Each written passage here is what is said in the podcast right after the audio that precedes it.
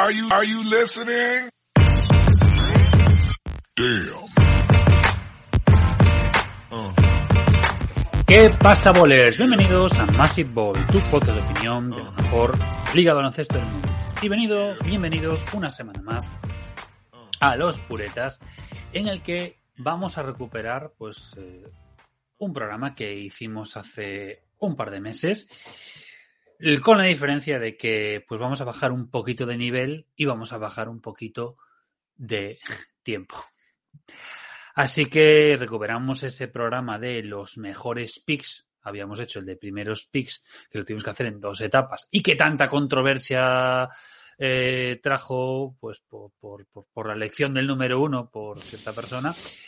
Pero ahora nos vamos a meter con el número dos, que es el gran, mm, porque siempre se dice, o sea, el, primer pick te cambia la vida, mm, bueno, mm, pero el segundo, eh, visto lo que hemos visto, el, el pick 2 es también históricamente una auténtica mierda. Así que nos vamos con ello y pues como el GM loco enfermo que probablemente pues en este tampoco elegirá el mejor jugador eh, en el número uno y lo dejará en el número dos que es como salió realmente Mario el historiador. ¿Qué pasa? Sí, no, la verdad es que mm, el número dos es una elección que, bueno, podemos decir que hay casi una maldición en esta, en esta elección. Eh, son tantas veces las que no ha salido bien o las que ha salido bien y el jugador se ha visto envuelto en una lesión muy dura o en un accidente directamente de moto que es que eh, resulta curioso, ¿no? Eh, uno diría que elegir en el número dos siempre tiene el confort de saber que, bueno, que, que en principio no, no tienes la presión de acertar con el número uno, ¿no? Pero claro, eso no quiere decir que no puedas hacer una cagada enorme, como se hizo en 2003 o en el año 2000 o en muchos otros años. Eh, por alguna razón, eh, el número dos es... Mm, siempre, siempre tiene como un poquito de mala suerte. Incluso este año con Chet Holmgren parece que, la maldición del número 2 sigue activo. Es que siempre se achaca el gran peso al número uno, porque eh, la idea es que el número uno te cambie la vida, que te cambie la franquicia. Eh, pero claro, el número uno tiene la presión de que, ¿y si me equivoco? Porque hay casos, como hemos visto la otra vez que hicimos esto, que realmente pues debería de estar muy claro, pero en otras ocasiones no está tan claro y, y, y, te, sale, te sale rana. O directamente está muy claro, caso de Greg Auden, por ejemplo, eh, pero pues se, parte por tres lados. El hombre, pues, ¿qué le vamos a hacer? Son, son fatalidades que, con las que no esperas, ¿no? Sí, sí, es algo que no se espera.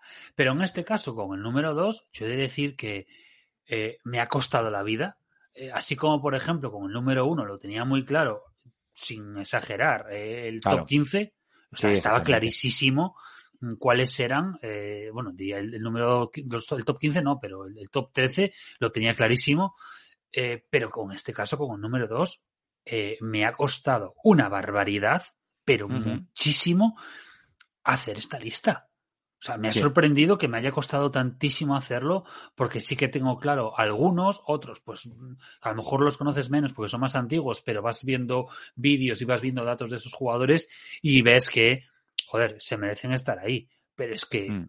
tengo que, no, no, exagero si digo que eh, del top ten para abajo, eh, para mí, para mí, es purria absoluta o están sin, ¿cómo se dice? Sin sin valorar, no, como tiene una forma, tiene expresión, están sin calificar mm. aún, ¿no? Sí, al final estamos hablando de jugadores que dentro de esa selección eh, tan limitada, ¿no? De los mejores jugadores que han pasado el filtro del instituto, de los eh, las ligas AU y de y de la universidad, eh, son el segundo elegido dentro de, dentro de esa limitada lista, lo cual haría pensar que, que son jugadores con altas probabilidades de, triunfar, pero lo que tú dices, eh, pasado el número 10, eh, se hace complicado valorar eh, por qué razón uno debería estar por encima del otro, porque ya son jugadores que bueno, en muchos casos han tenido una buena carrera, pero no lo que se, no lo que se esperaba de ellos. De todas maneras, el tema este de las expectativas ya sabemos que siempre es un poco traicionero.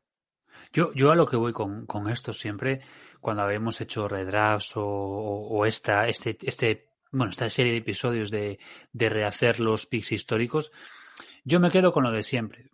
Critico y rajo la, el argumento que se dan todos los drafts de que eh, mmm, tienes talento en el top 10 o en el top 15 y a partir de ahí eh, es purria. No, no. En todos los drafts se presentan eh, 200 jugadores más o menos y todos ellos se presentan porque tienen talento. Otra cosa es que de talento diferencial o no. A mí hay dos cosas que me parecen clave siempre, siempre, siempre, y se ve aquí en lo que estamos haciendo, que uno, la clave es el GM, es decir, tú tienes que tener un GM o un, un, un, un equipo de scouting importante y que sepa valorar y que sepa ver eh, el talento que tiene, sea a corto, a medio, a largo plazo, y después otro factor que es aún más importante, que es el desarrollo, el desarrollo mm. de ese talento. Es decir, uh -huh. que tú tengas, por ejemplo, a un, que tú tengas, por ejemplo, a un equipo, léase Miami, léase Golden State, léase lo que sea, que estos equipos que están, que desarrollan muy bien el talento, que desarrollan muy bien a los chavales, pues uh -huh. eso funciona. Pero -huh. que luego tú quieras eh, quemar a estos jugadores desde el principio, dándole las llaves, es un problema. Sí. Sí, sí, o quizá incluso, pues. Yo creo que hay una diferencia de, de, épocas, ¿no? Hay una época en la que realmente se exige mucho de jugadores que antiguamente hubieran estado dos o tres años en la universidad y hubieran salido como adultos, y se exige lo mismo para jugadores que han estado un año o en, algún caso ni siquiera han pisado la universidad, no y son prácticamente chavales que a lo mejor ni se saben hacer la colada y, y ya les estás exigiendo que que produzcan al ritmo de, de un jugador profesional, ¿no? Es, es complicado. Eh, aparte que hay que tener en cuenta, bueno, que, que hay muchos jugadores cuya evaluación eh, a la hora del draft es un poco incorrecta o no completa, eh, o que hay jugadores que mm, desarrollan una serie de habilidades eh, que no se esperaban en su evaluación en el draft. Es decir, hoy en día en el draft del 2020 eh, probablemente eh, Harry Barton no quizá estaría en el top 3, ¿no? O seguramente estaría en el top 3. Eh, pero no era la percepción que se tenía de él en Iowa State. Eh, estas cosas no se pueden predecir y bueno, por eso se llama lotería al fin y al cabo, porque no hay nada cierto. Y porque siempre al final eh, da la impresión de que se draftea por expectativas. Es decir, tú tienes un buen agente y se hace una promoción tremenda de este jugador y entonces da igual lo que hayan hecho, que a lo mejor pues te venden de, mm, te venden genial en la entrevista, te venden genial en las pruebas de la combine o en los entrenamientos personales y, y, y luego que tienen una prensa muy buena y tiran para arriba. O que También están es cierto en una que, que los... grande los dueños en ocasiones eh, están demasiado casados, digamos, con la idea del draft mock, de que un jugador debe estar en una, en una horquilla de posiciones entre el 11, el 13, el 9 o el 10 o el... Y realmente no tiene por qué ser así. Es decir, todos sabemos que en el momento en el que un jugador que a lo mejor se esperaba que saliera el 15 y sale el 6, resulta una eh, llama la atención, ¿no? Pero en muchos casos hemos visto que realmente hay razones para hacer esto y que muchas veces el hacer esto hace que te hagas con un buen jugador eh, un poco debajo del radar, por ejemplo, pues con, como lo que se hizo con Josh Giddy, que no se esperaba que saliera tan arriba, o eh, pues con otros jugadores que ahora mismo no me vienen a la cabeza, pero por ejemplo el australiano es un buen ejemplo. Claro, o el caso contrario, jugadores que se esperaban mucho más abajo caen arriba y la cajas con ellos. El caso de pues, Joshua Primo, o el caso, aunque yo no estoy de acuerdo con el caso de Patrick Williams, pero. Eh... Bueno, el, el, el, bueno de Patrick está tirando mejor de triples y claro. Si lo único que le falta es creérselo un poco. Oye, si, si Marcanen ha podido dar un salto adelante, ¿por qué no lo va a hacer Patrick algún día de estos, no? La paciencia, Pero sí, es, señores.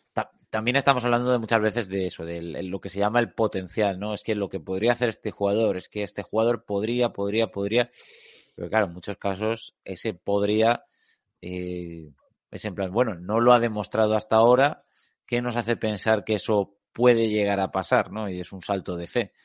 Eh, o en base a proyección de, de datos y demás, pero bueno, realmente lo que va a ser un jugador o no depende de tantísimos factores que en ocasiones incluso se puede decir que algún jugador, pues si se repitiese su carrera, quizás sería totalmente opuesta, al de haber caído en otro equipo o de haberse visto en otras circunstancias. Aún así, eh, yo personalmente estoy relativamente satisfecho con la elección que yo he hecho de, de estos jugadores que hemos hecho a partir del año 92. Sí, sí, sí. Eh, podríamos haber tirado un poco más porque estaba Gary Payton en el número en el, en el año 90, pero la otra vez hicimos en el año 92, empezamos con Shaq en el 92, pues ahora exactamente lo mismo, hemos empezado en el 92. Y vamos a arrancar ya porque nos hemos hecho una intro de 10 minutos, lo cual eh, creo que ya estamos en récord, maravilloso. el, el, capítulo de hoy casi seguro que pasa de la hora, ya, ya estoy viéndolo venir.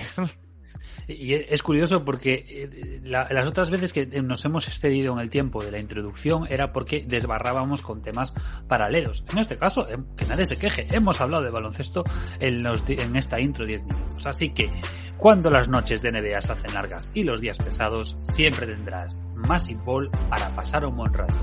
Comenzamos.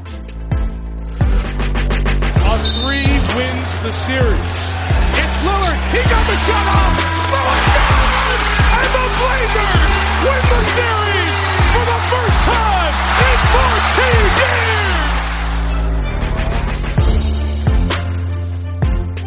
Pues bien, entonces, recordamos, eh, vamos a, bueno, vamos a nombrar cada uno de nosotros nuestros, digamos, eh, picks de la purria hasta el 11, si queremos decirlo así.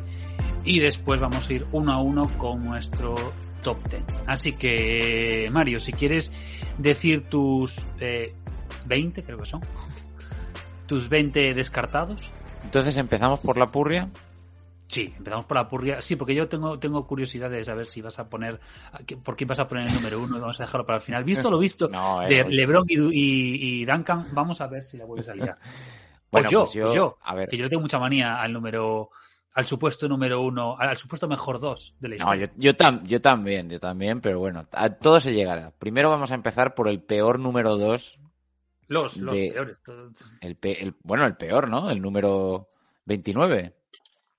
Bueno, no, pero eso lo nombramos sin más, decimos en plan todo. Sí, sí, sí, lo voy a nombrar y ya está, pero que quiero decir que va, a ver si coincidimos en, en, cuál es el peor, que también es un puesto interesante, ¿no? Eh, para mí el peor es Hashim Tabit, pero, pero de lejos. Es que, es que para mí todos los que, todos los que hay, eh, es que, es que tengo una barbaridad de ellos, porque incluso, incluso eh, Strong Swift de Vancouver Grizzlies en el año 2000. Bueno, pero, eh, pero Stromail por lo menos, eh, por lo menos eh, jugó algo, ¿no? Pero es que mm, Hashim David fue un error tremendo en un draft eh, lleno de talento y que desde el primer, desde el día uno ya se veía que eso no iba a acabar bien. Solo con verlo correr ya se veía que eso no, no, no estaba claro. Pero era grande, era un tío grande. era un buen Era un tío grande. Jasim claro, que eres un tío grande. Es un tío grande, un saludo, eh, buen Bayama. un saludo, Chet Holgren. Y, y, entonces, pues Así no sabía ni correr el pobre, o sea que no, no vamos a comparar. Eso, eso es como lo contó en una ocasión. Ay, ¿quién lo contó? ¿En qué programa escuché yo? Eh, ah, eh, creo que fue Gonzalo Bedia que contó una vez que de repente en no sé qué draft eh, salió un tío, creo que era un canadiense, bueno, que lo colocaban eh, súper arriba en el draft, pero, pero top 3, top top 2, una cosa así. Mm. Era un tío que nadie conocía eh, y que fue inflado hasta la saciedad y que, bueno, al final, casi en, en las últimas semanas del proceso de draft, no sé qué pasó con el chaval, se descubrió que, que era purria, era un rollo Era una estafa, ¿no? Digamos. Sí, ¿tú te acuerdas el caso de aquella, creo que fue Miss España, que fuera un montaje todo, que le había, le había. Yo me acuerdo de una actriz que photoshopearon como que había estado en los Oscar y no sé qué, que además luego salió en Paquitas Salas. Sí, sí, un rollo así, ¿sabes? Pues con este tío hicieron cosas así. Sí, crearon un, un, talento ficticio, ¿no? Por sí, así sí, decirlo. sí, se inventaron un fulano y para adelante. Bueno, pues venga, el resto, el resto de la, de la purria, si quieres. Vale, pues hasta, ¿qué llegó? Hasta el 15, ¿no? Pues hasta donde quieras, me da igual. Hasta, bueno, hasta, consideres... hasta, el 20, hasta el 20, voy a llegar hasta el 20. En el número 29 tengo a pues que tengo que tener a Jay Williams, pero más que nada porque, claro, solo un año llega el accidente de moto y se tiene que retirar porque prácticamente se destroza el cuerpo. En el número 28 Stromail Swift, en el número 27 Darko Milicic, por razones obvias. En el número 26, y, me sabe mal, ¿eh? hay posibilidades de que cambie todo esto en Detroit, pero por ahora Marvin Bagley. En el número 25, James Wiseman, porque es que es lo que es, o sea, quiero decir, hasta que demuestre un mínimo nivel de baloncesto, esta es la posición. En el número 24, Michael Kidd Gilchrist, un tipo que sabía defender porque el pobre no sabía hacer más. En el número 23, Derrick Williams, de mi corazón. En el número 22, Marvin Williams. En el número 21, sintiéndolo mucho yo es por las lesiones, Jabari Parker. Y en el número 20, Evan Turner. Eh, no sé qué tienes tú en tus 20 seleccionados de la Purria. Pues mira, eh, yo tengo, tengo, es que los tengo algunos ya ni los he ordenado, pero tengo a Mac, a McDice de los Clippers. Sí, a McDice. Sí, sí, sí, sí. Pero ¿cómo lo tienes a McDice en la purria? Los tengo, yo, yo, tengo mucha purria de estos que. No, no, no. McDice. Bueno, vale, vale. No, McDice, yo no estoy de acuerdo con McDice, ¿eh? pero bueno, vale. Igual este con este tampoco. Van Horn. No, tampoco estoy de acuerdo. Eh, Swift, Stromae Swift, eh, Jay Williams, que tú también lo has nombrado, Darko Milicic, eh, Hashim Tabit, también lo han nombrado, eh, Derrick Williams, eh, Kill también, eh, Jabari Parker, lógico, o sea, es que Jabari Parker, lo siento mucho, un jugador que te hace un comienzo de carrera profesional espectacular. Pero brutal, aparte del talento que se le veía en Duke, lo que, lo que hizo este tío al principio fue un puto escándalo, pero claro, uh -huh. que es en el partido 20 o 20 y tantos te partes por dos lados, eh, uh te recuperas casi pasado un año, vuelves, vuelves a estar al nivel casi al mismo y te acabas partiendo de nuevo. O sea, eso sí. fue tremendo. Y, y, y a mí me, me, alucinaba ya Barry Parker, pero se acabó. O sea, las lesiones lo que tiene. Se supone que iba a ser el heredero de Carmelo, por así decirlo, pero... No pasó. Era un escándalo, era un escándalo. Y pues nada, eh, sorprende que, que, tú, digamos, eh, tu talento generacional va a ser uno y resulta que se rompe y no acabas en la basura. Que y aún así, fíjate lo bien que le ha ido a los Bucks. O sea, es que. Por eso, por eso. Es increíble. Porque este eh, se suponía que iba a ser el equipo de Jabari y de Janis. Bueno, o incluso de Jabari y de Middleton, porque Janis al fin y al cabo nadie confiaba mucho bueno, fue al, al... Pero ya, 2014, hombre, no, ¿eh? no, tardó mucho en ser All-Star, ¿no? Eh, Creo que no, no, no. Si hasta 2017 no consigue el MIP. Y creo que fue esa temporada cuando es All-Star. Claro, pero bueno, son, cuatro, que... son, cuatro, años, no está mal. No es una ya. progresión larga. Pero desde 2013 al año siguiente se draftea Jabari Parker. Ese año ya, si no me equivoco, eh, drafteado Jabari Parker ya entra en Liza Middleton. Pero claro, tanto Middleton venía de la G-League y de ser repudiado por Detroit. Eh, el otro era un tirillas que no se sabía que pintaba ahí y Jabari, claro, era el, el, la estrella. Bueno, uh -huh. después Marvin, Marvin Bagley, exactamente igual. Tú tienes una... Tienes ahí un tío que supuestamente va a ser la leche, pero mmm, no funciona y no encaja. Bueno. Y también tenemos aquí a James Wiseman, otro que iba a ser también la repera, mmm, juegas tres partidos en Memphis, eh, se descubre un follón, se, se tapa con una lesión, hay una sanción, al final eh, una sanción que Weisman no tiene culpa, que a mí lo que me cabrea de, la, de estas normas absurdas de la NCA, porque mm. la culpa aquí es de Penny Hardaway, del staff de, de pero bueno, pero esto es, la NCA ya sabes cómo es, es decir, Al final siempre el damnificado es el que no ve un duro, ¿sabes? Claro, o sea, es, es, tremendo. O sea, a él lo mueven a...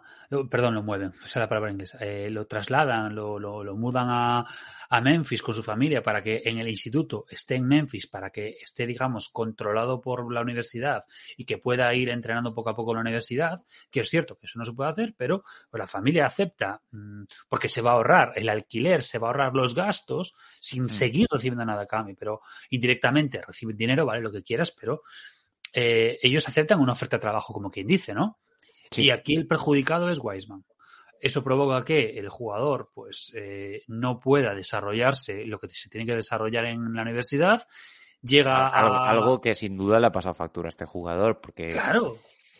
Porque se, not- nota que el IQ baloncestístico es el de un jugador que, a- que apenas ha podido desarrollarse. Claro, si, si Ayton, que era un jugador tremendo y tuvo el, año entero en college, le ha costado una barbaridad adaptarse a, la NBA, hostia, ¿qué, pasa con este tío? Pues que, no, que ha jugado tres partidos. Y en Memphis, que sabemos que pues se está demostrando que, que el, equipo de, de Penny Hardaway desarrolla como el culo. Pero bueno. Y, y después ya nos metemos en todos, en todos los recientes, ¿no? Yo ahí ya meto a los más recientes a... Oye, pero a, Mike- a Michael Gilchrist no lo tienes tú como purria. Sí, sí, sí, lo tengo, lo tengo. Ah, lo vale, tengo, vale, vale. Lo tengo. Y luego ya mm, dejamos a los dos más recientes por una cuestión de no los podemos valorar, a Holgren y a Jalen Green. Holgren por lo Bueno, obvio. yo, yo creo que Jalen Green algo sí se puede valorar. ¿eh? Sí, pero para estar abajo. O sea, Jalen Ah, Green... no, no, para estar abajo. No, hombre, joder, que Jalen Green vale que no es santo de mi devoción, pero hombre, es un buen jugador. No cabe duda. Mm, sin, sin ser un jugador que, que o sea, primero es el, entorno, el entorno, ¿no? O sea, está un contexto malo. A ver, sí, los, Ro- los Rockets son eh, una pa- parece que hay una fiesta de fraternidad. O sea, ahí no hay un solo adulto en, en el sitio. Pues Marjanovic y, y Eric Gordon, y yo creo que los dos están deseando irse por la puerta.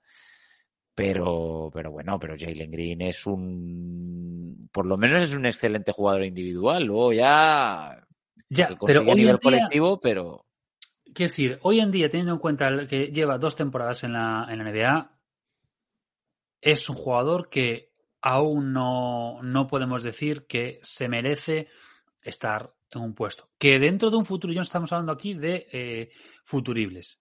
Realidad, eh, no lo podemos, no lo podemos, o sea, yo, por ejemplo, yo por lo menos, no puedo decir, pues lo pongo en tal sitio, lo pongo en tal otro, porque eh, ha hecho la de Dios. Es que no, es un jugador que mete puntos, es un jugador que estando en un equipo de mierda como los Rockets debería de mm, promediar, mm, vamos, una barbaridad de puntos. Y este tío no lo ha hecho. Pero bueno. Bueno, eh, 19-15. Pues de- del 19 al 15, en el 19 tengo a Michael Beasley, por el mero hecho de que, bueno, pues oye, eh, ¿se ha drogado mucho? Sí. Eh, ¿Defendía poco? Sí. ¿Ha ganado con algún equipo? Nunca. Pero bueno, pero podía meter, en cualquier momento te metía 30 puntos sin que te lo esperases. El número 18, Emeka Okafor, cuyo único crimen realmente es pues, estar ahí ahí con Dwight Howard en aquel draft y realmente Dwight Howard era la buena opción, o sea que Orlando hizo lo correcto. En el número 17, D'Angelo Russell, que, que no está pasando por su mejor momento, pero bueno, quién sabe si revivirá. En el número 16, y, y es por la rodilla, está Alonso Ball. Si este chico tuviera una rodilla que le aguantase, seguro que subiría posiciones, pero por ahora está aquí. Y en el número 15 tengo a Keith Van Horn, que hombre, lo tienes tú muy, lo tienes tú muy bajo para, en mi estimación. O sea, Keith Van Horn era un excelente cuatro abierto y el único problema que tiene es que este tío llegó demasiado pronto. Si, si este tío hubiera sido la hostia en el baloncesto de hoy. Eh, pero bueno, lo que nunca encontró tampoco un proyecto bueno en el que desarrollarse. Pero un excelente jugador, Keith Van Horn.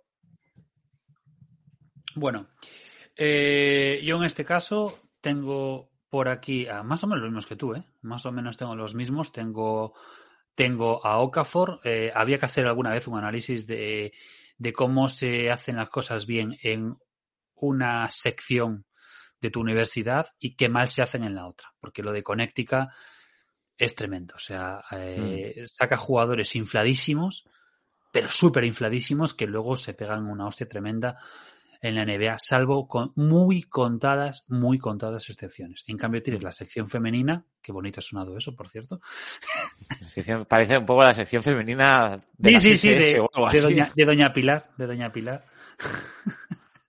bueno, eh, la, digamos el equipo femenino es el mejor de la puñetera historia.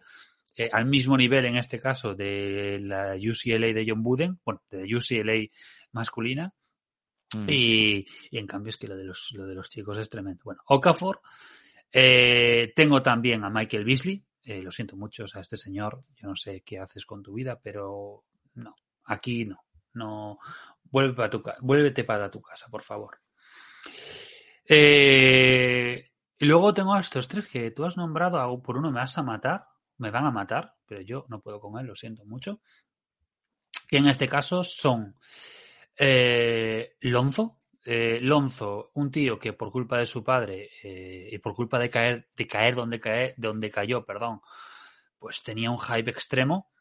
Y luego, pues que cuando se le ha bajado, digamos, el suflé, cuando se le ha bajado las expectativas y ha estado en un contexto mucho menos, con menos focos, pues es cuando mejor ha funcionado.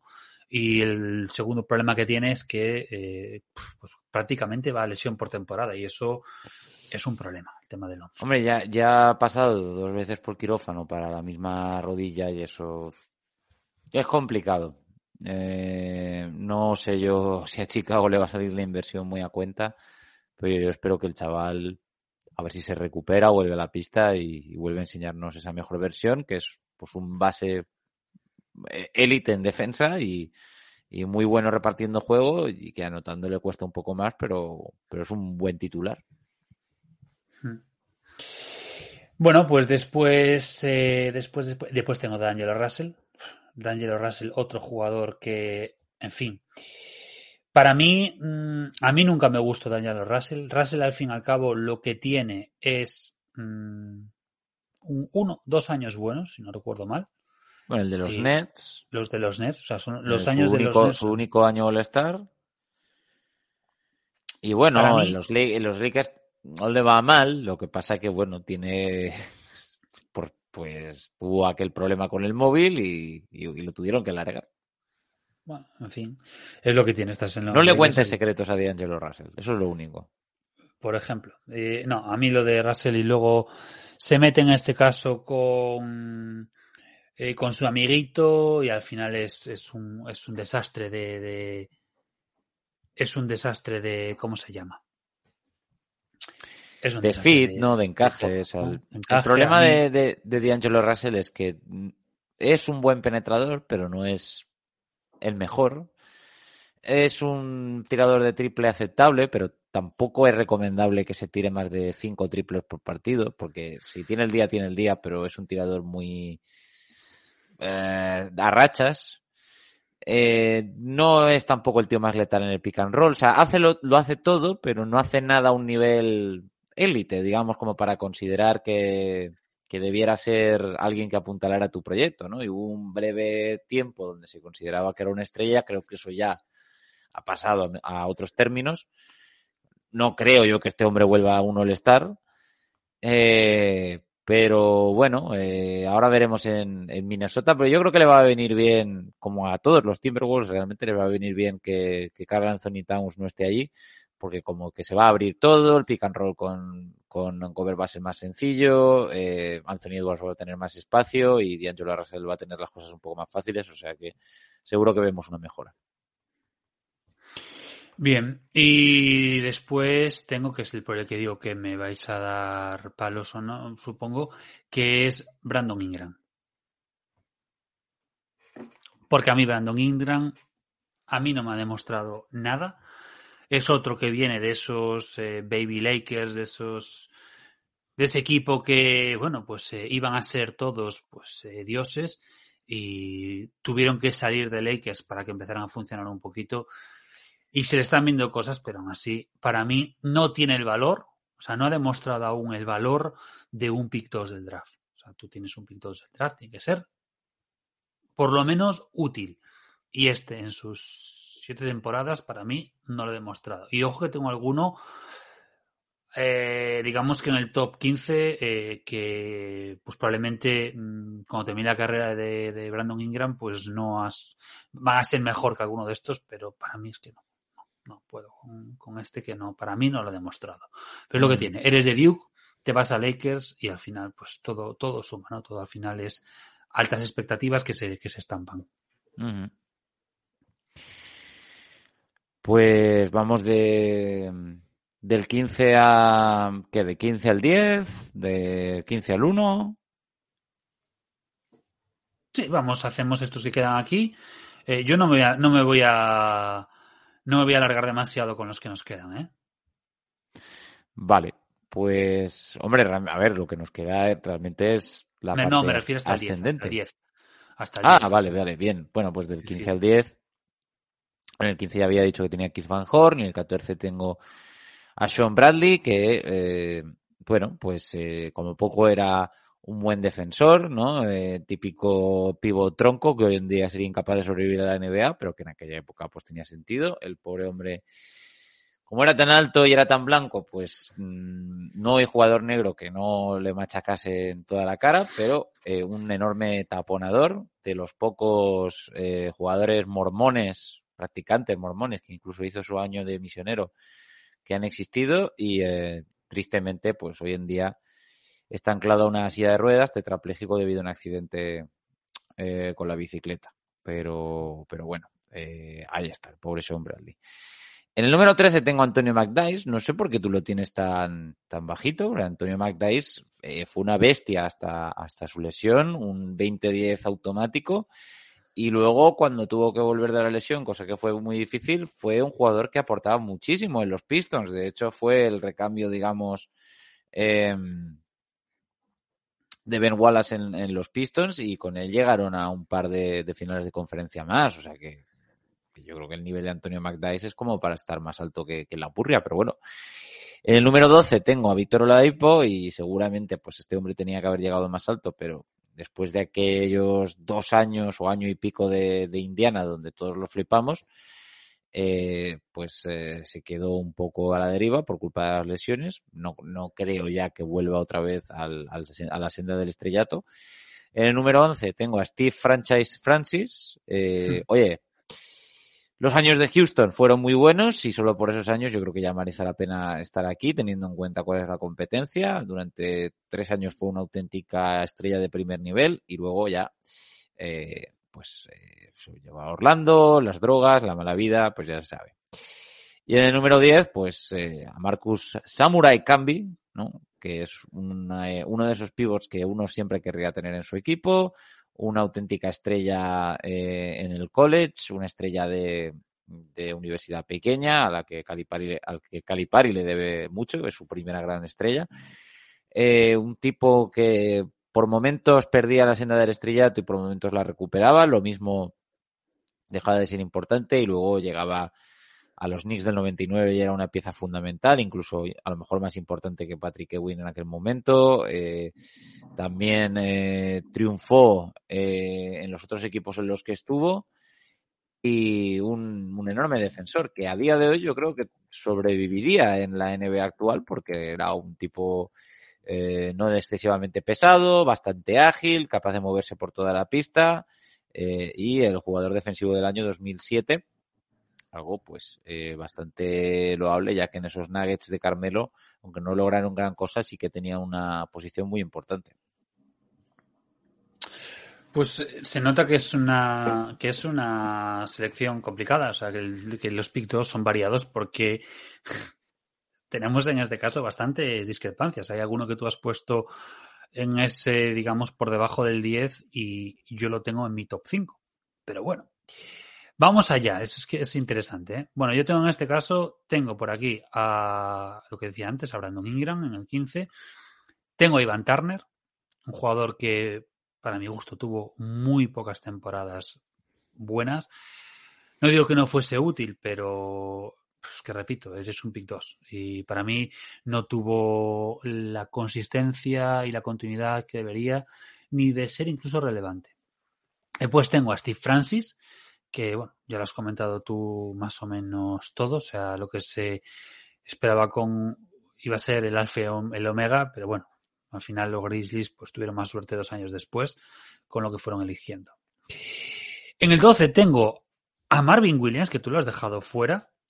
Eh, Marvin Williams probablemente sus años dorados eh, fueron de... Yo, a Marvin Williams lo tengo en el número 22, o sea, es que a mí Marvin Williams me parece la mierda.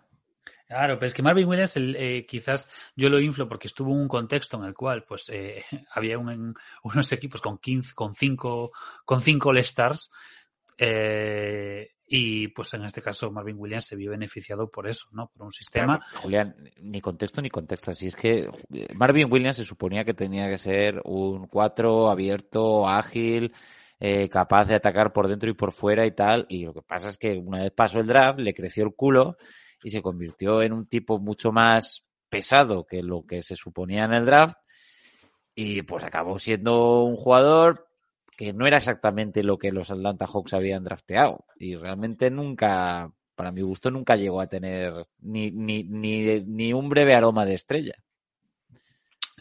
Eh, había gente al su alrededor que era mucho más estrella, por eso Marvin Williams no pudo despuntar como debería.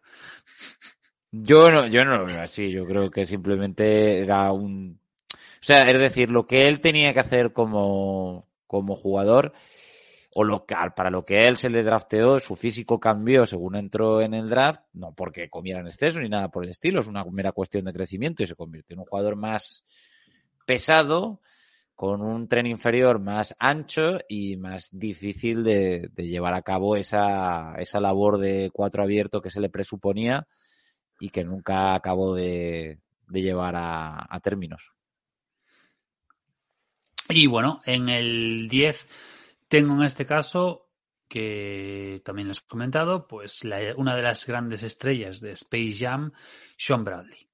O sea, aquí en este caso, pues poco más que añadir de lo que tú has comentado, pero sí que es un jugador que sí que, bueno, pues era un jugador muy grande, eh, quizás precisamente por ese tamaño que es uno de los más altos de la historia de la NBA, pues quizás eh, le faltaba precisamente esa movilidad, esa coordinación, no siempre eh, más grande, y ya sé que voy a decir que está mal lo que digo, ¿eh?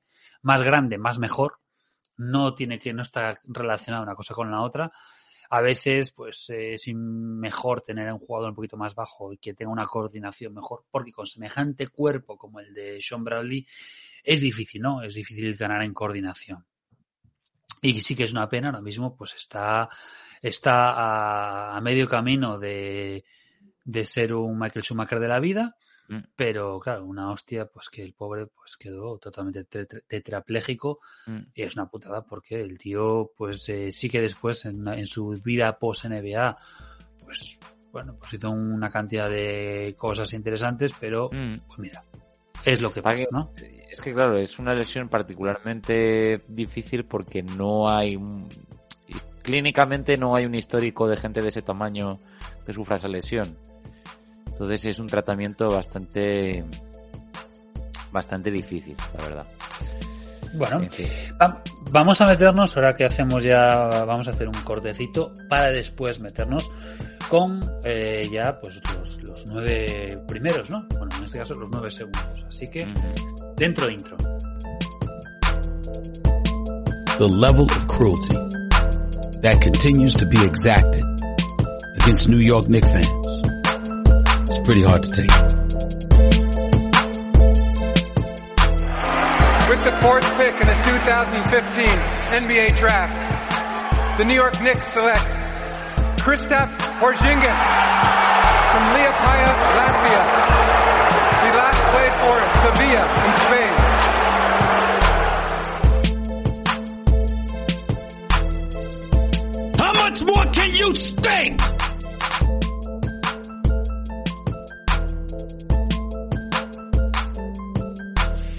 Muy bien. Eh, pues vamos a ver, vamos, voy a hacer yo el 9 porque ya lo has dicho tú, ya lo has nombrado tú. No, yo mi 10 he dicho que es eh, Marcus Camby, pero el 9 todavía no lo he dicho. Pero adelante, adelante. no, no, porque lo, así nos lo quitamos de encima porque tú lo has metido. Si encuentro, aquí está. Porque yo tengo en este caso, en el 9, tengo a Víctor Oladipo. Ah, Porque entiendo. Claro, Mm. o sea, eh, por no extendernos demasiado, Sí, sí, sí. sí que es un tío que tuvo una pequeña mejora, sí que es un tío que eh, tuvo, digamos, una temporada descomunal, que fue su temporada en la que pues fue Most Improved Player, entró en el equipo defensivo, eh, fue All NBA, eh, fue aparte líder en, en robos. Esa temporada bestial. Incluso la siguiente en Indiana fueron descomunales, pero es que, claro, al fin y al cabo, pues se quedó, se quedó en eso, ¿no? Sí que tuvo alguna temporada más eh, buenas, pero bueno, tuvo anda- dando vueltas entre Indiana, entre Houston, ahora en Mi- en Miami, que no hace absolutamente nada, Mm. pero era un parecía que sí, ¿no? Sí que yo creo que esas dos temporadas bestiales, bueno, dos y alguna más, ¿eh? Porque no Ujú. solamente son esas dos temporadas. Lo que pasa que pues se quedó, se quedó en eso. Bueno, tu nueve. Bueno, mi número 9 es Mike Bibby, porque ¿Mm? Mike Bibby es un jugador que aunque no haya sido All-Star, es un jugador en el que podías depositar todas tus confianzas al final de un partido. Era el auténtico eh, corazón de esos Sacramento Kings. Era el tío que tomaba las decisiones al final de partido. Es, eh, bajo mi punto de vista, el jugador más parecido que habría a Mike Bibby actualmente, salvando las distancias, es Jalen Branson. O sea, es decir, ese base físico, potente, quizá no demasiado alto, pero capaz de hacerlo todo eh, a un nivel de, de notable y un tipo que te da una seguridad total en, en el juego y que tanto en sus años eh, en los Vancouver Grizzlies como en los Sacramento Kings, incluso algunos años en Atlanta Hawks, fue uno de los mejores bases de la liga. Lo que pasa que, bueno, en una posición eh, bastante difícil, eh, nunca pudo destacar lo suficiente como para ser eh, All-Star. Sin embargo, cualquiera que siguiese los Sacramento Kings en aquellos años sabe que Mike Bibby, eh, por ponerlo de una manera quizá un poco tóxica y machista, pero tiene unas pelotas de acero. O sea, este hombre eh, lo quiero siempre en mi equipo y no lo pongo más arriba porque obviamente pues hay una respecto a, lo- a los otros hay una cierta distancia y una cierta diferencia de talento, pero vamos, a mí Mike Bibby me parece un jugador espectacular y como elección número dos me parece que los Vancouver Grizzlies hicieron una gran elección. Pues mira, eh, te cojo el testigo porque yo a Mike Bibby lo tengo en el 8. Mm, entonces, es que, es que es eso. Yo creo que, creo que en este caso es más bien por, por lo que le vimos, lo que lo disfrutamos en los Kings. Pues que esos Kings, entre que molaban tanto y, y- y Mike Bibby, pues era alma y corazón de ese equipo, pues yo creo que por eso los tenemos en tan buena, lo tenemos en tan buena estima. Porque claro, no es un jugador, como tú has dicho, que ni fue All-Star, ni fue All-NBA, ni fue All nada. O sea, simplemente fue All eh, cariñitos. O sea, All lo queremos mucho y ya está. All nos ha molado mogollón durante su carrera y punto. Y la verdad que para mí es uno de esos jugadores que, que, que atraía, que, que nos convencía, que nos enamoraba. Yo por eso, por eso lo tenemos ahí y una pena pues que no hubiese tenido pues más, más oportunidades. Pero bueno. Bueno, tu número 8. A ver si ya re- reajustamos. Mi número 8, claro, eh, aquí no vamos a coincidir ni de coña. Mi número 8 es Jalen Green. Yo lo siento, pero Jalen Green tiene. eh, o sea, es decir, si uno mira eh, lo que hace, su atleticismo, su capacidad, todo lo que es capaz de hacer, Jalen Green tiene pinta de una posible estrella. No me. Su actitud me asusta un poco, pero bueno, no es que la actitud del joven Anthony Edwards fuera mucho mejor. Es decir, pero este tipo de jugadores que tienen este tipo de herramientas mm, es una cuestión de cabeza, es una cuestión de actitud. Oye, quién sabe si los Houston Rockets los coge eh, un entrenador, digamos, veterano y, lo, y lo reconduce o consigue convertirlo en un proyecto ganador. Lo que me asusta es que este hombre continúe perdiendo y perdiendo y perdiendo y, se, y, y adopte una serie de hábitos eh, perdedores, pero es un gran trabajador, es un tipo que eligió ir a la G-League cuando eh, la G-League es, es, una liga mucho más difícil que la liga eh, universitaria. Eh, y bueno, pues estábamos hablando de que en su único año con los Houston Rockets, 17,3 puntos, 2,6 asistencias, 3,4 rebotes. Esto para un eh, novato está muy bien. Sí que es verdad que son unos números un poco vacíos, porque obviamente eh, su equipo no, no gana gran cosa, pero este tipo tiene pinta de que va a llegar a ser una estrella o que debería de ser una estrella y desde luego es un tipo al que es muy emocionante verle jugar y a día de hoy me parece que es difícil discutir que en, que esa draft mm, él no fuese la segunda elección, sinceramente. Bueno, yo eh, hoy en día, mmm, hoy en día no lo veo, pero bueno. Pues mi número 7 es eh, la Marcus Aldrich. ¿Por qué la Marcus? Porque la Marcus al final ha tenido una carrera que ahora lo vemos pues con miles de problemas, pero bueno, eh, estás en un equipo absolutamente tremendo del que vienes en este caso en college y no nos olvidemos, si vamos a los números, o sea, para quien le interese los All Stars, son siete All Stars, pues que luego tenemos que tener en cuenta sus, sus cinco incursiones en, en, los equipos All NBA, o sea, mm. Hay que tener en cuenta esto porque al fin y al cabo mmm, fue tercer equipo en tres ocasiones y fue eh, segundo equipo en dos ocasiones. O sea, es un jugador que, que, que incluso eh, estuvo tres años en el top ten de, del MVP. Uh -huh. O sea, su, su, carrera fue muy buena. Eh, quizás, eh, pues, donde cuadraría más o donde nos hemos quedado más, yo creo que está claro que sus años en Portland fueron descomunales. O sea, yo creo que es con lo que nos quedamos todo. Después, pues, le tocó irse para Sacramento precisamente no en los mejores años no, Sacramento, de, no, San no, Antonio, perdón, San Antonio. San Antonio, perdón, San Antonio. No precisamente los mejores años de, de, de, los Spurs, pero es que, bueno, aún así fue aprovechado. Pero sobre todo yo me quedo con, con esas temporadas de, de, dominación absoluta en los, en los Blazers, que, que, pudo haber incluso dado un pasito más eh, si hubiese estado un poquito mejor acompañado en, en el interior, pero para mí me parecía un, una dominancia tremenda incluso para su para su estilo de juego, para su físico, podía haber hecho haber una, hecho una pequeña mejora abriendo la cancha, que no era su fuerte en absoluto, pero aún así era un tío que, digamos que lo que es, eh, si vemos su, su, su mapa, su mapa caliente, o sea, todos uh -huh. veríamos en rojo toda esa zona interior, que eso era descomunal. Tremendo la Marcus. A ver, yo creo que, claro, el, el gran problema de la Marcus es eh, ese momento un poco de, de cruce de caminos, ¿no? Entre que decide no quedarse en Portland porque ve que el proyecto va a ser la cara visible, va a ser Damien Lillard y, y no quiere ser el acompañante de eso. Decide irse a San Antonio, donde está, obviamente, pues Kawhi Leonard, donde hay un vacío dejado por Duncan, donde pero claro, Kawhi le pasa lo que le pasa con, con Pachulia. Y entonces, pues claro, se pierde los mejores años de los Blazers con Lillard y los mejores años de los Spurs con, con Kawhi que nunca llegan a ocurrir. Y ahí es donde, digamos que su carrera se queda en un tierra de, en tierra de nadie, ¿no?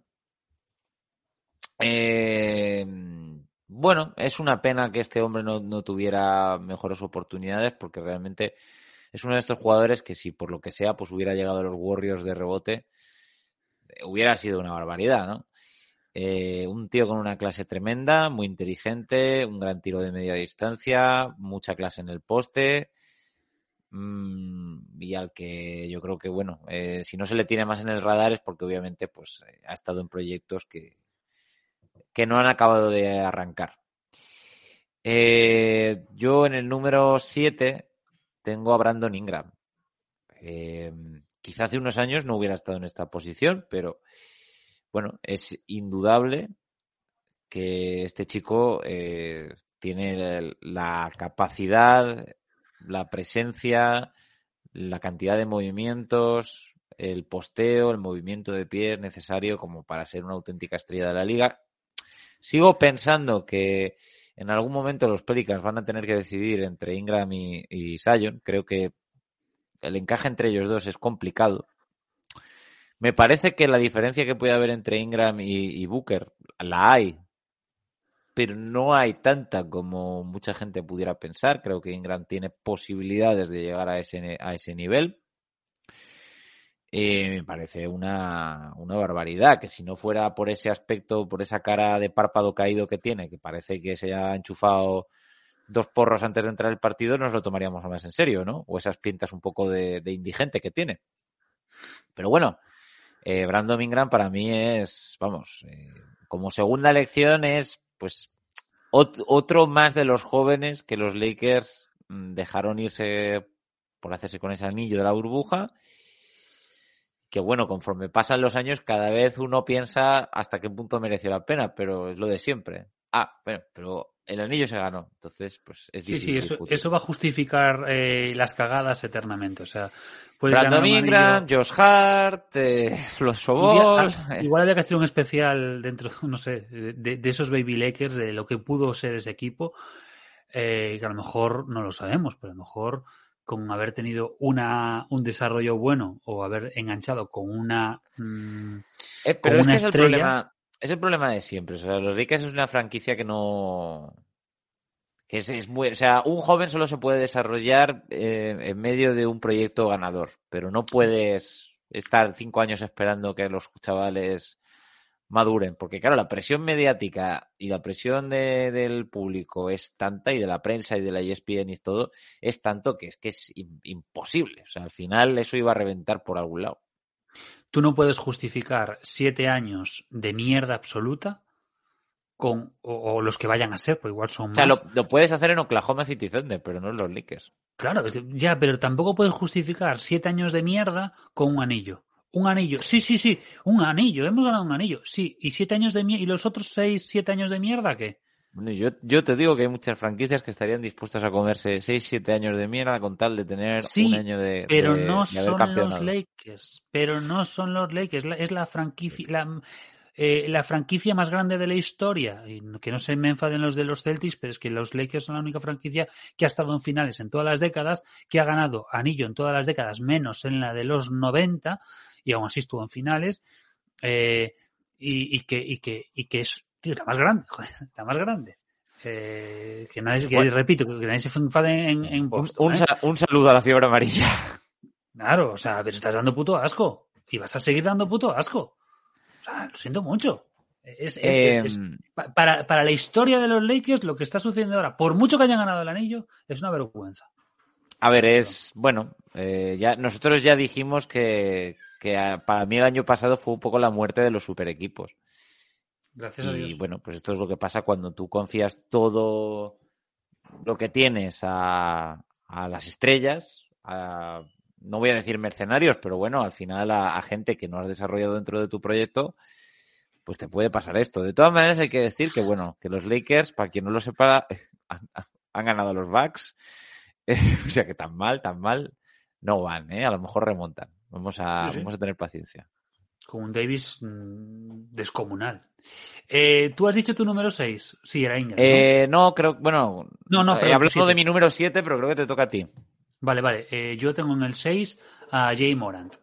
Y no lo puedo poner más arriba porque su carrera acaba de empezar. O sea, a Ah, pues yo sí que he podido, no te preocupes, ya lo hago yo. Bueno, tú tienes los huevos cuadrados.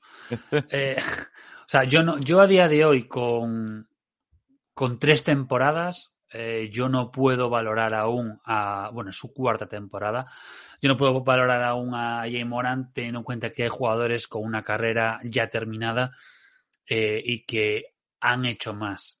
Eh, Jay Moran es cierto que es una de las caras de la liga, es un tío que ha podido pelear el MVP la temporada pasada, eh, pero estamos hablando de cuatro temporadas.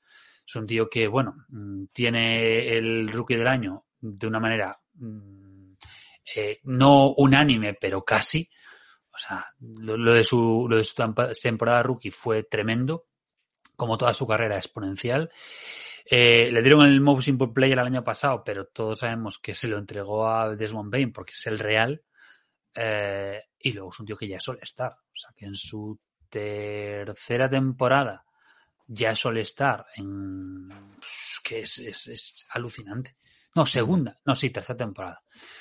Y luego la espectacularidad que es de este hombre, o sea, lo que decimos siempre, esa espectacularidad de Derek Rose, esa, ese estar rezando para que no se parta porque al fin y al cabo eh, eh, parece que se va a romper en cada, en cada penetración, Mm. eh, los muelles que tiene, lo atractivo que es, porque es un juego vistoso, alegre, que es un tío que ha sabido evolucionar en muy poco tiempo, porque recordemos Mm. que es un tío que, uno, no, no lo conocía ni Dios, que es un tío que pasó a ser en su segunda temporada en Coles el líder de asistencias, asistencias de la, de la NCA, que llega a la NBA eh, y de repente eh, cambia su estilo siendo ese juego espectacular y que ahora que poco a poco está mejorando su, su acierto de tres.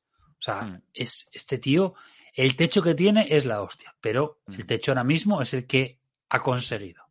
No ha conseguido más. Entonces, la- los focos se los llevan otros, eh, pese a que jueguen en slow motion, pero aquí tenemos a la verdadera, a la verdadera estrella. Yo en el número 6 tengo a Tyson Chandler.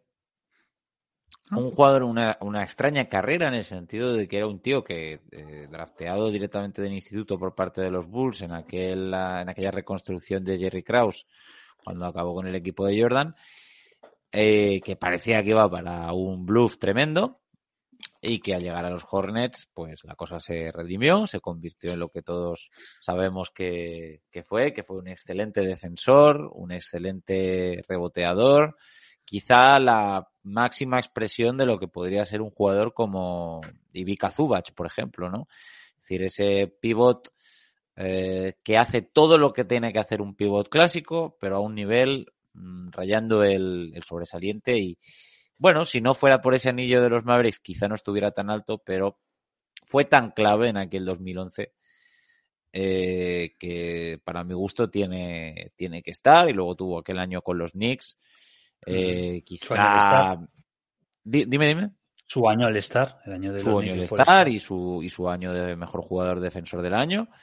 Eh, y es un jugador que para mi gusto, pues, eh, es, es la máxima expresión de lo que tiene que ser un pivot de estas, de estas características. También es verdad que estamos hablando de un, eh, aunque la gente quizá no lo considere así, un jugador atlético a más no poder. O sea, eh, rapidísimo para el tamaño que tiene eh, y además, por lo que yo tengo entendido, eh, una presencia en el vestuario súper buena. Mm. Yo precisamente a Dyson Chandler lo tengo en el puesto siguiente, lo tengo en el puesto 5, así que ya engancho con eso. Porque es eso, o sea, y aquí me da la sensación, ¿no? cuando estaba terminando la lista, mm, que es un draft que los top, mm, mis top en este caso, son precisamente jugadores defensivos. O sea, pues el pick Ah, 2. ah, eso habla mucho de ti.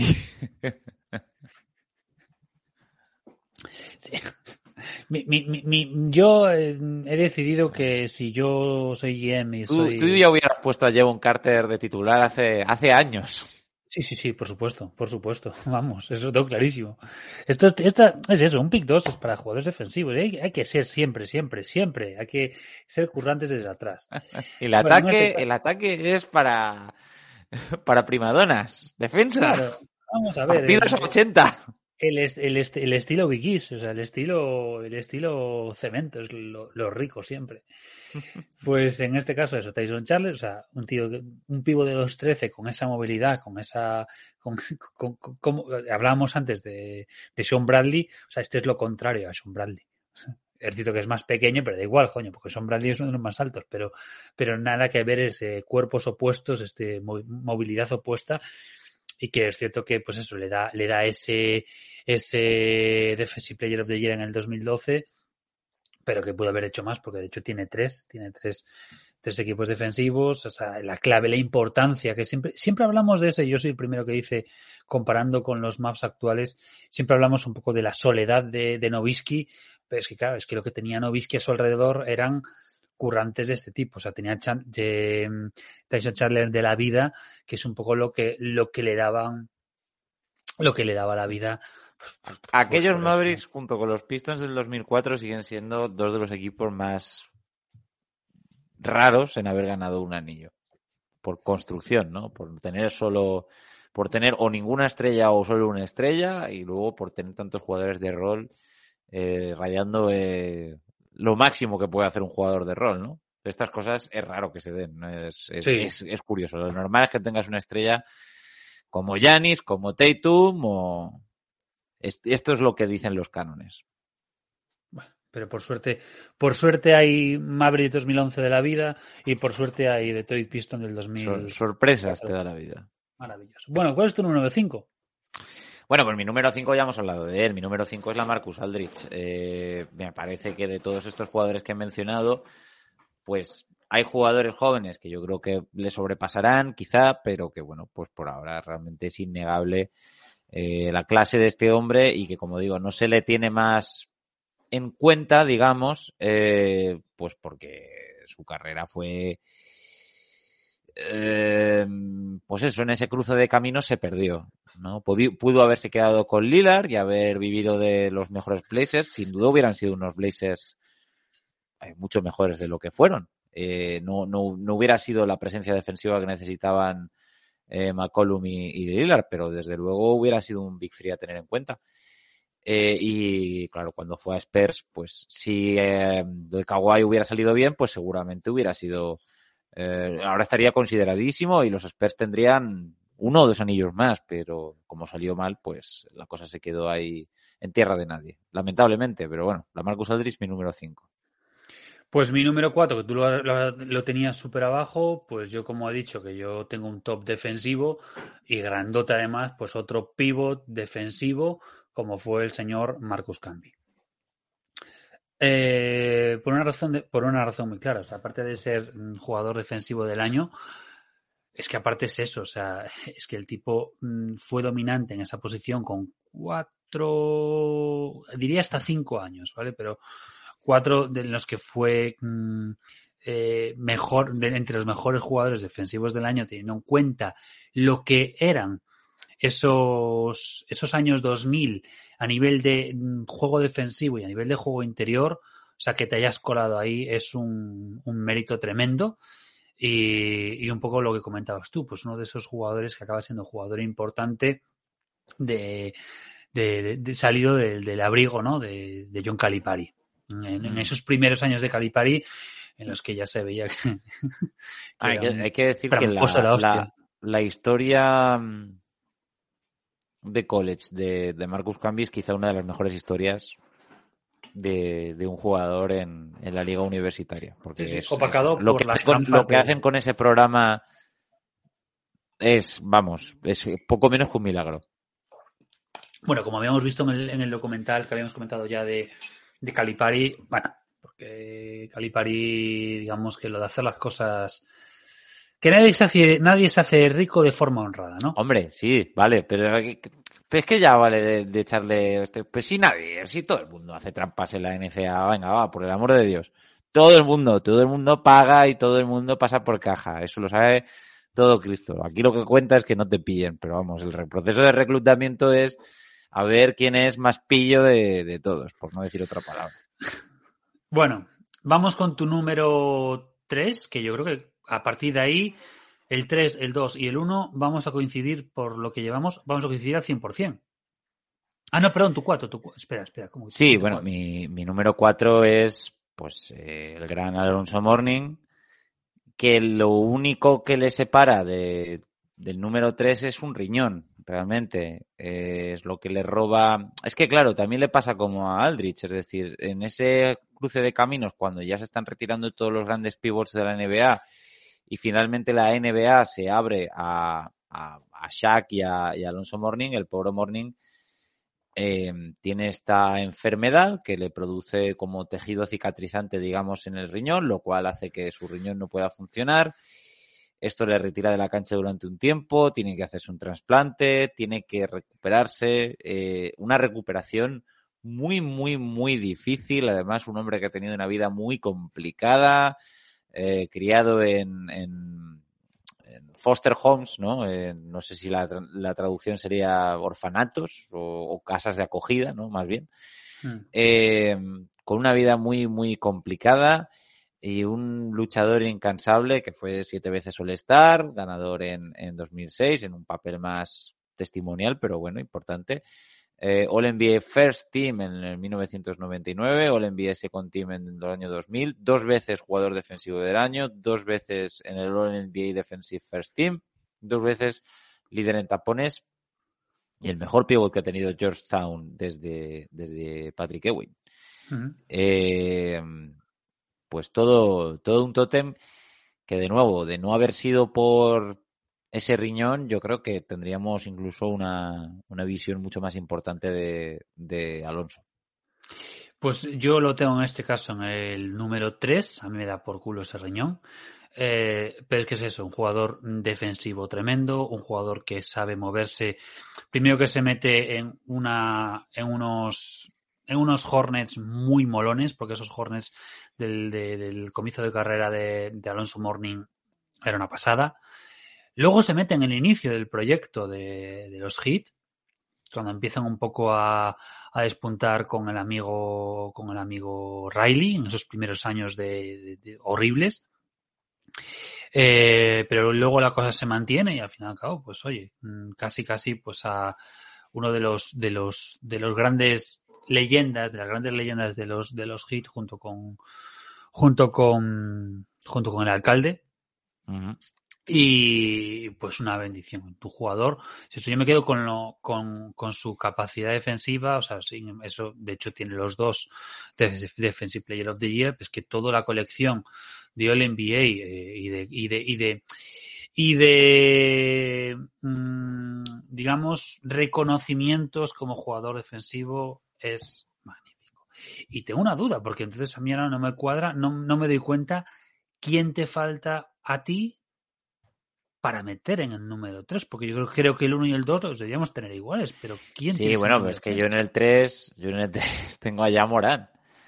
Ah, Hombre. claro, ya Morán, que no habías metido, claro, sí, pero sí, sí, por sí. supuesto, pero es que ya Morant, eh, aparte de que va a ser la imagen de la liga para los americanos, porque yo lo siento, pero los americanos nunca van a aceptar que la cara de la liga sea un esloveno. No, no va con el espíritu estadounidense. Aparte de Ni que va a ser la cara de la liga. Ni un, ni un griego, ni, No, exactamente. ni Aparte un de que va a ser. un francés. Nada, nada, nada. Ni siquiera, ni siquiera un serbio pasadito de peso. Nada, nada. Eh, este tío va a ser la, la cara de la liga, o sea, va a ser el que la, la liga va a promocionar a saco junto con, junto con Tatum. Y eh, es una barbaridad. Si no se lesiona, este tío Ahí está, ahí está el what if. O sea, este, tío es, increíble. Yo no sé si he visto a alguien tomar tantas decisiones en el aire desde Michael Jordan como este tío. O sea, que pega un salto y desde ahí decide si tirar la esquina, si pasarla hacia atrás, si hacer un mate, si cambiársela de mano eh, o fintar para el pivot. O sea, tiene una capacidad para mantenerse en el aire, eh, ha mejorado en el triple que era su, su problema, mejora cada vez más, cada vez es mejor, es un tío que juega en equipo, no es una estrellita, no es una primadona, es un tío que hace tu vestuario se, se, cohesione, es un tío que hace equipo, además es un tío eh, valiente, que no se intimida ante, ante el resto de jugadores de la liga, que cuando ve a Stephen Curry se lo quiere comer, no, no le tiene ningún respeto. Eh, es un tío que quiere la, quiere la liga, que está en Memphis, que está contento de estar en Memphis, que nunca se le ha oído una declaración de quiero salir de Memphis. Es un tío que quiere hacer que esto funcione. Es, a día de hoy, es el mejor jugador que han tenido los Memphis Grizzlies. A, a pesar de su corta edad, lo es. Y si este hombre no se lesiona, va a ser todo lo que no, todo lo que no llegó a ser de Rick Rose va a ser este tío. O sea, yo creo que la capacidad de, de Jamorán, el techo es el cielo y, y solamente está el número 3 porque obviamente pues no lleva suficiente tiempo en la liga como para estar arriba de, de los dos siguientes tótems, ¿no? Pero Jamorán es un escándalo y es eh, ahora mismo pues uno de los mejores jugadores de la liga y ojalá que lo siga siendo durante mucho tiempo. Yo creo que te has dejado llevar por lo que todos queremos que vaya a ser eh, Jay Morant. Déjate llevar por el hype, el tren del hype. Yo, yo, quiero decir, yo comparto Hype todo. lo-. Yo comparto todo lo que tú dices de el futuro de Jay Moran, aparte con todo lo que ha hecho en este caso los Grizzlies para construir a su alrededor antes de Jay Moran y después de Jay Moran es que es un equipo hecho para que este tío sea pues MVP y para que incluso hasta pero, puedan ganar un Pero es que es lo que tienes que hacer, es decir, lo que no sí. tiene sentido es que crees un equipo para contentar a dos personas, como han hecho no, los no. Timberwolves. Tú las decisiones las tienes que tomar en torno a un jugador. Vamos a montar el equipo de manera que Giannis sea feliz. Vamos a montar el equipo de modo que ya sea feliz. Vamos a montar el equipo de modo que Stephen Curry sea feliz. Esto es así, o sea, es que tienes que hacerlo así.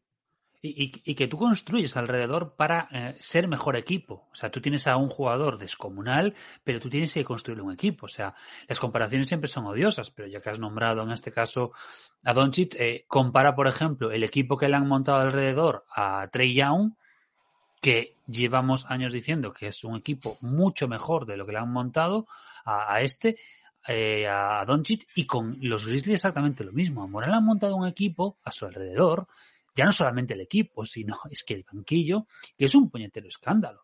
Y solo es cuestión de tiempo de que eso reviente por algún lado. O sea, Hombre, en algún momento bien, van a tener que, bien. en algún momento van a tener que tomar decisiones.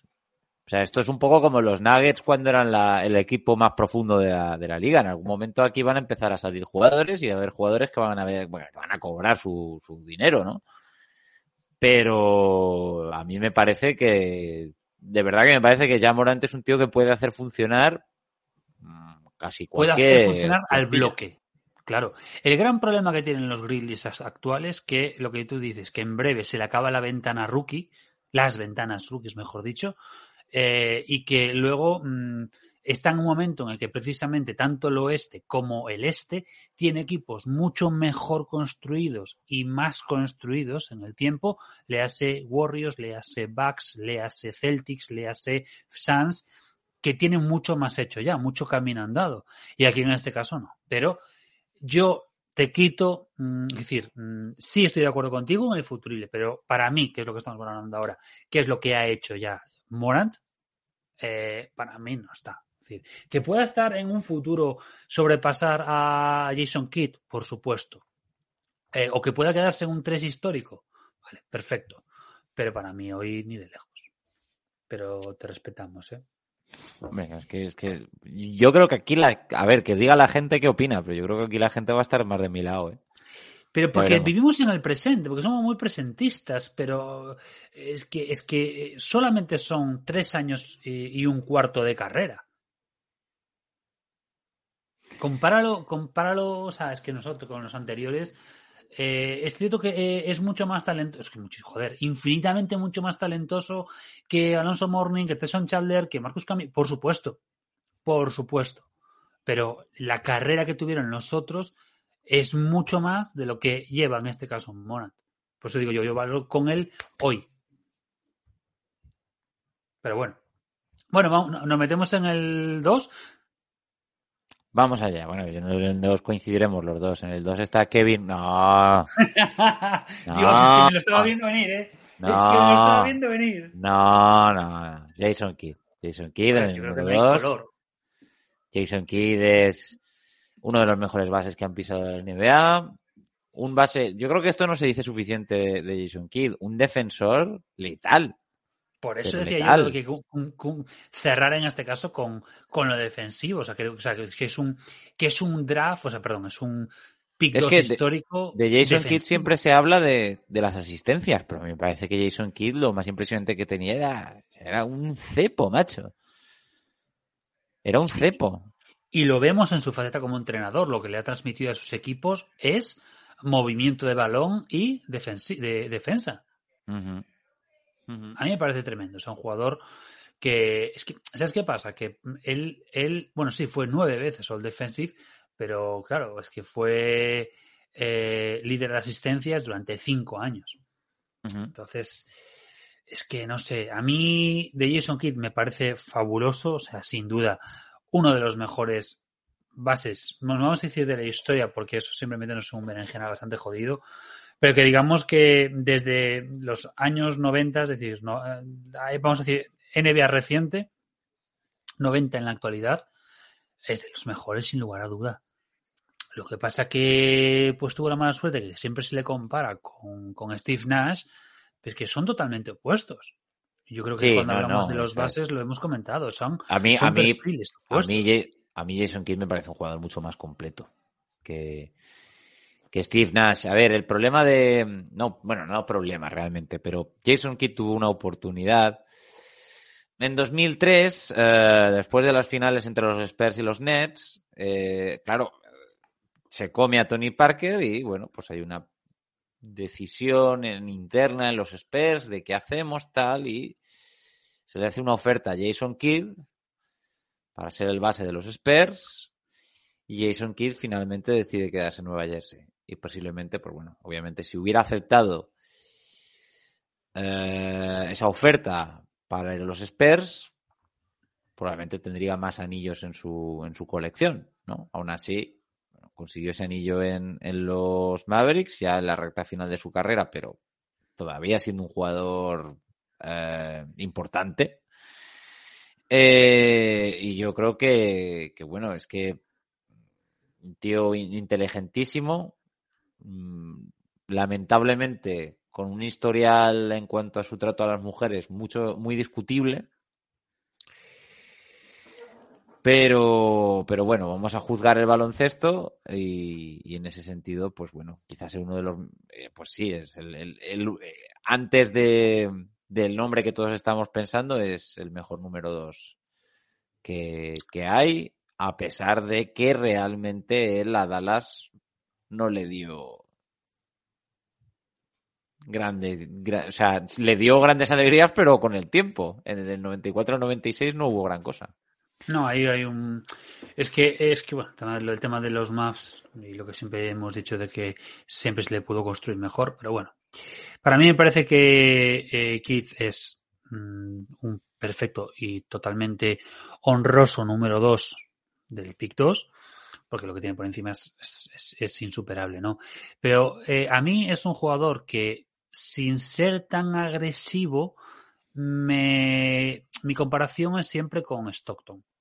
O sea, un jugador muy cerebral, un jugador con que, pues eso, que parecía que cada, que estaba, pues eso, con el, con el meme de, de haciendo los cálculos y de toda cada jugada que hacía, que defensivamente era acojonante, sin ser, como digo, la, la agresividad y la violencia que tenía John Stockton.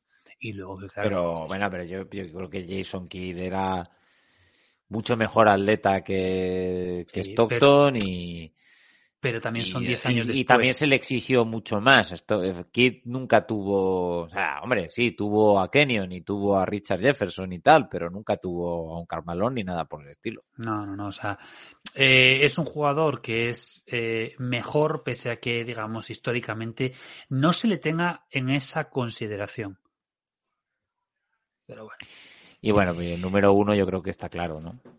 Sí, sí, o sea, yo creo que el tema de Kevin Durant, o sea, yo creo que no lo podemos, o sea, pese a que la carrera de Kevin Durant, aunque haya ganado en anillos, la carrera de Kevin Durant desde el 2016 a la actualidad es de estás como una puñetera regadera, eres un descerebrado, eh, pero es que la carrera de Kevin Durant es alucinante. Vamos a.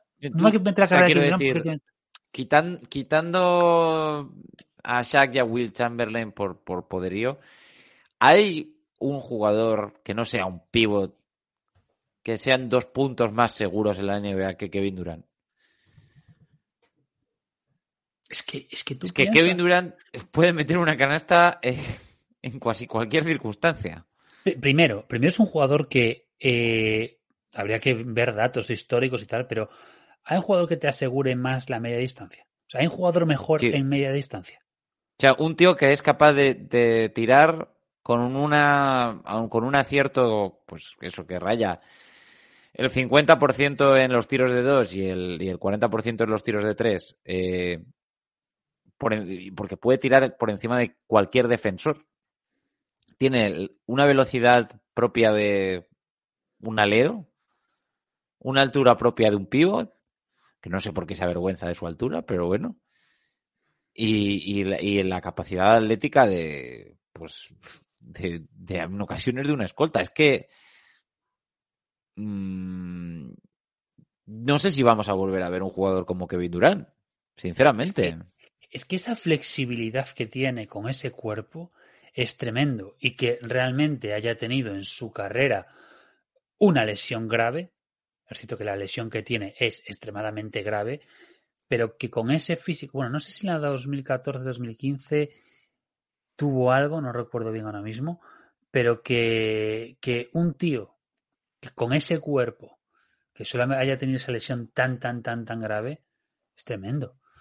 Que, que es un jugador que mmm, es que intentemos olvidar, y yo el primero, eh, que es un su normal profundo, que el gilipollas, mmm, que es tonto perdido, pero que es un jugador que es que te, te, te, su juego, su estilo, su forma de, de, desarrollar su juego, es que te, te, vuelve loco. Es que es tremendo este tío. Hmm. Sí, no, no, no, o sea, es... Eh, a ver, vamos a darle el palo que hay que darle, porque es que hay que darse. Si es que el único que se le puede achacar es que este hombre no es un líder, nunca ha sido un líder y nunca ha tenido madera de líder. No va con su personalidad, ya está, simplemente, eso es lo que hay. Eh, pero tú puedes y, no y, ser un líder como, como, Kawhi, Le como Kawhi Leonard, que, pero, pero eres un cyborg, es decir, es decir eh, no, no, eres un líder, pero es que no das por saco. Pero este tío no es un líder, no sabe liderar y aún por encima, fuera de la cancha, es imbécil. O sea, y luego que eh, lo que siempre dice Ochoa en la más neta, el, el, concepto de fracasado de que tú eh, pierdes contra un equipo, contra el mejor equipo de la historia, y te vas a jugar con ellos. O sea, pierdes con ellos y te vas a jugar con ellos para ganar, en este caso, dos anillos que pudieron ser tres. Uh -huh. de, de, destrozando ese vestuario, porque, porque lo destroza. Eh, está ahí el libro de. Nunca me sale este periodista de los, de los Warriors, que cuenta todo lo que cuenta, que es, es que, se, que se carga un vestuario. Uh -huh. Pero sí, que, sí, salvando es. todo eso, es pues es que mmm, si, si, si, a nivel de juego es uno de los mejores de la historia, por mucho que lo saquemos porque eh, a nivel de, de, de, ganar, no lo haya conseguido. Pero ese tío, como jugador, como talento, es un escándalo. Mm, sí, no, no, no. Si es que yo creo que, bueno, claro, los, los niveles de popularidad que tenía Kevin Durant en todos esos años en Oklahoma eran, eran altísimos. Nunca tan altos como los de LeBron, pero todo el mundo lo consideraba el segundo mejor jugador de la liga. Se marcha a los Warriors. Y bueno, yo siempre le achacaré que me arruinó dos años de la NBA. Pero bueno, eh, tiene la libertad de, hacerlo y crean uno de los mejores equipos históricos de, la NBA, hasta el punto de que todos sabíamos que, nadie le iba a ganar a ese equipo. Pero lo que tú dices, al final no sé si el orgullo, su cabeza, su personalidad, o que es un chico bastante contestatario. Eh, todo eso siempre se interpone un poco, le atraen este tipo de personalidades pelín radicales, ¿no? Como las de un... Fíjate que yo creo que Kevin Durant es un tío que se considera más un artista a sí mismo que, que un jugador de baloncesto. Me da la sensación. Y como artista tiene sus excentricidades, ¿no? Y eso es un poco lo que caracteriza a Kevin Durant. Eh, siempre vas a tener un poquito de culebrón con él en, el equipo. Hay que decir que yo creo que, que, que en Oklahoma, si se hubiera mantenido eh, lo de Harden, pues, pues, probablemente a Durant le hubiera ido mejor en Oklahoma. Yo coincido con él en que lo que tenía en Oklahoma en aquellos años era pelín discutible. De hecho, creo que salvo los Warriors siempre ha tenido equipos que no estaban muy al nivel de lo que él tenía que aportar y que a día de hoy todavía sigue teniendo que meter treinta y pico puntos para que ganen los Nets en muchas ocasiones. Eh... Pero, pero es que, claro, a mí lo que me da pena es que al final a Kevin Durant no sé si lo vamos a recordar más como un enorme anotador que como un jugador que ganaba eh, que ganaba realmente un ganador, ¿sabes? No, porque nos quedamos con que, vamos a ver, esto pasa como pues todos los, los talentos eh, que les toca vivir en una mala época, pues en esto es lo mismo. En este caso, eh, tiene, tenía muy buen equipo, tenía un equipazo tremendo en Oklahoma, eh, pues precisamente por no ser líder, pues no fue capaz de convencer en su momento, como hemos dicho muchas veces, a Harden y después que le toca vivir una época en la que hay equipos extremadamente mejor que el suyo eh, y, y eso le lastra. Mm. Y, y cuando se quedan a las puertas o llegan a las finales, pues se quedan en ambos casos, mm, pues les pegan castañazos en, ambas- Mm. en todas esas ocasiones. Y desde los Spurs hasta los Heat, hasta eh, los, los Warriors, pues claro, no les da. Y luego, cuando sale de ahí, tiene un equipo tremendo, porque el equipo que montan en los Nets es un equipazo, pero pues por circunstancias de la vida, pues te juntas con un cable pelado.